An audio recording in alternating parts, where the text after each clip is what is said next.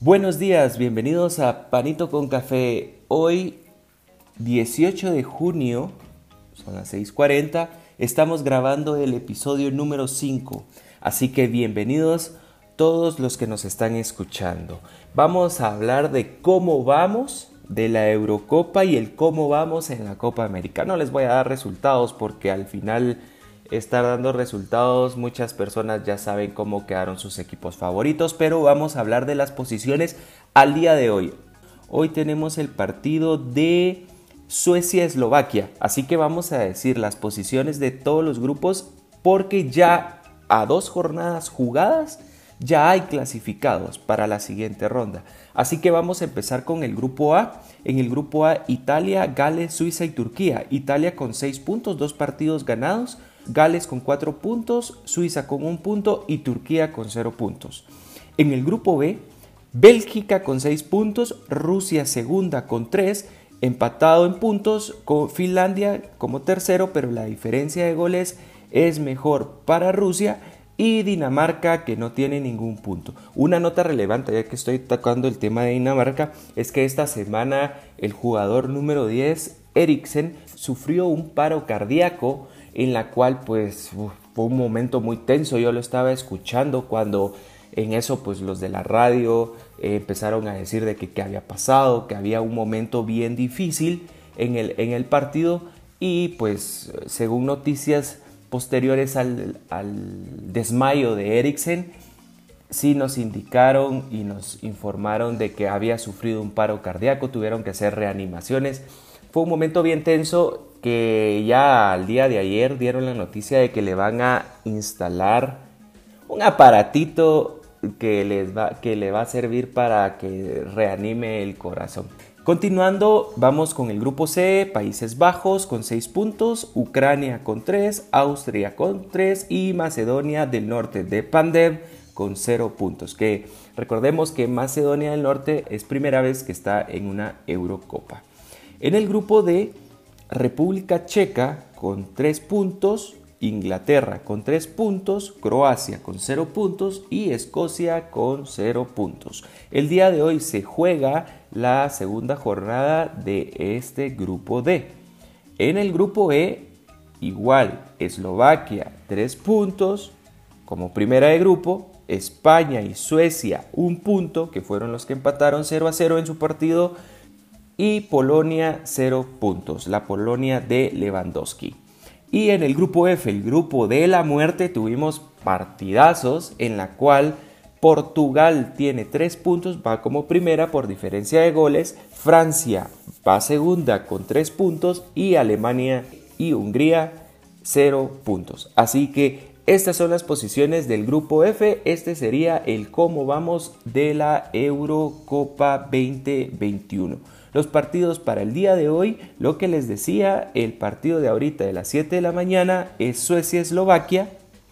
El segundo partido a las 10 de la mañana, hora Centroamérica, Croacia-República Checa. Y hoy Inglaterra-Escocia. Hoy a la 1 de la tarde, hora Centroamérica. Así que con esto estamos con el tema de la Eurocopa.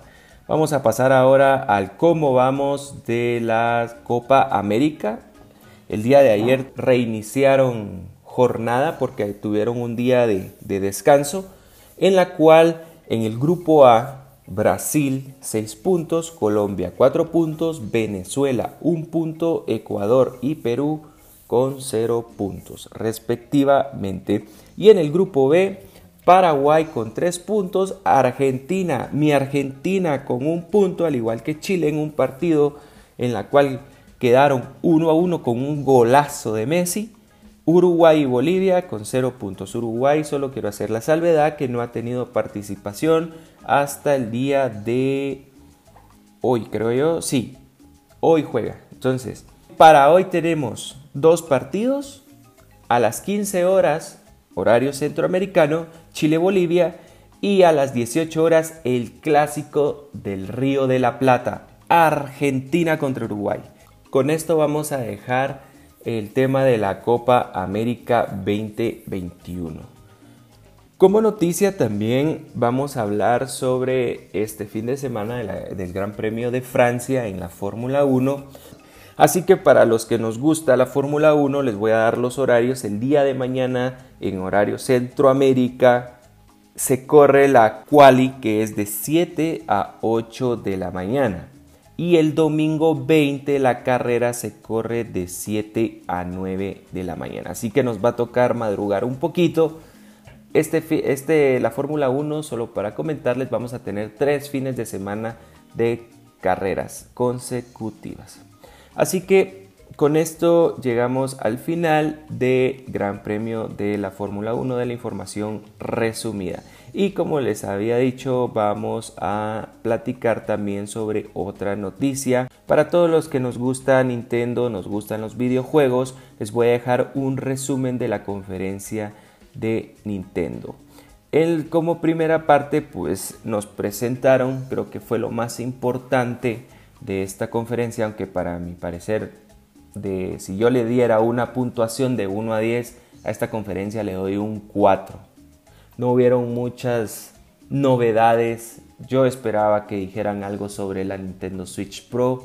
Eh, esperaba que nos dieran noticias relevantes sobre algún juego Em, importante como la secuela de Breath of the Wild, pero solo dieron un pincelazo de información diciendo, miren, les tenemos más cinemáticas y de las cinemáticas ustedes descifren qué es lo que va a pasar.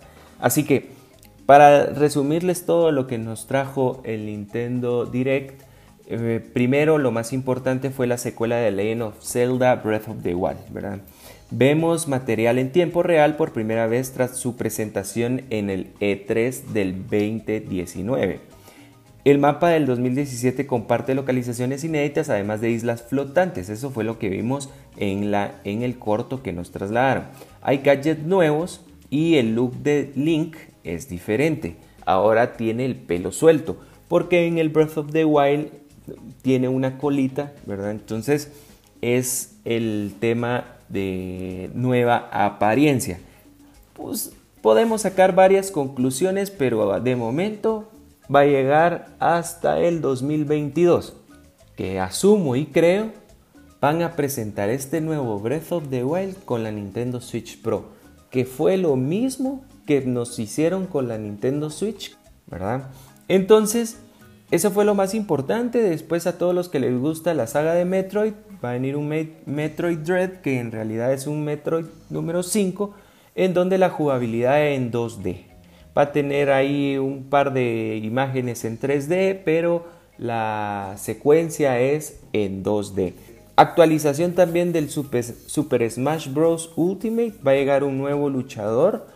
Tenemos también Mario Party Superstars que si se recuerdan, pues para todos los que jugamos en algún momento Mario Party, el primer Mario Party salió para Nintendo 64, en la cual eh, Mario y todos sus personajes saltaban, le pegaban a un dado y ese dado generaba un número y era como jugar un juego de mesa.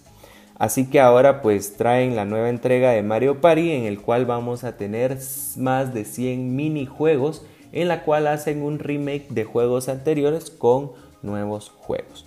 Y creo que también uno que me llamó mucho la atención es Advance Wars. Este remake es de las primeras y únicas dos entregas que tuvieron en el Game Boy Advance. En este caso, eh, Advance Wars, recuerdo que en el colegio con compañeros que tenían, eh, tenían este Game Boy Advance se ponían a jugar en la hora de recreo pues uno se acercaba como para ver qué estaban haciendo y todo. Y pues sí tengo muy presente de que este juego es de estrategia. Uno comanda su ejército contra un ejército azul y ahí es donde se generan las batallas. Así que son de los dos temas de todo el E3. Creo que el Breath of the Wild y el Advance Wars es de los que más espero para este año. Así que también hubieron el WarioWare Get It Together, el Shin Megami, Tensei 5 y Project Zero. Que esos al final son juegos que como en lo personal a mí no me interesan. Lo único que sí me interesa y lo vi wow, es que sacaron una edición o van a sacar una edición especial de Game Watch de Legend of Zelda. Tenemos el Game Watch, que espero que alguien me lo regale, eh, de Legend of Zelda, en el cual vamos a tener el primer Legend of Zelda, el que salió para la NES. Vamos a tener el, Legend of Zelda 2, que también salió para la NES, y vamos a tener el Legend of Zelda Link's Awakening o el despertar de Link, que salió para la Game Boy. Así que este lanzamiento lo van a hacer el 12 de, noviembre. No sabemos el precio, pero en lo que ronda Nintendo nos va a costar unos 60 dólares. Así que los que estemos interesados creo que vamos a esperar con ansias esa fecha y vamos a seguir adelante. Con esto llegamos al final de nuestro episodio número 5 de Panito con Café. Así que recuerden, por la mañana, por la tarde y por la noche siempre cae bien un panito con café. Gracias y un saludo. Cuídense.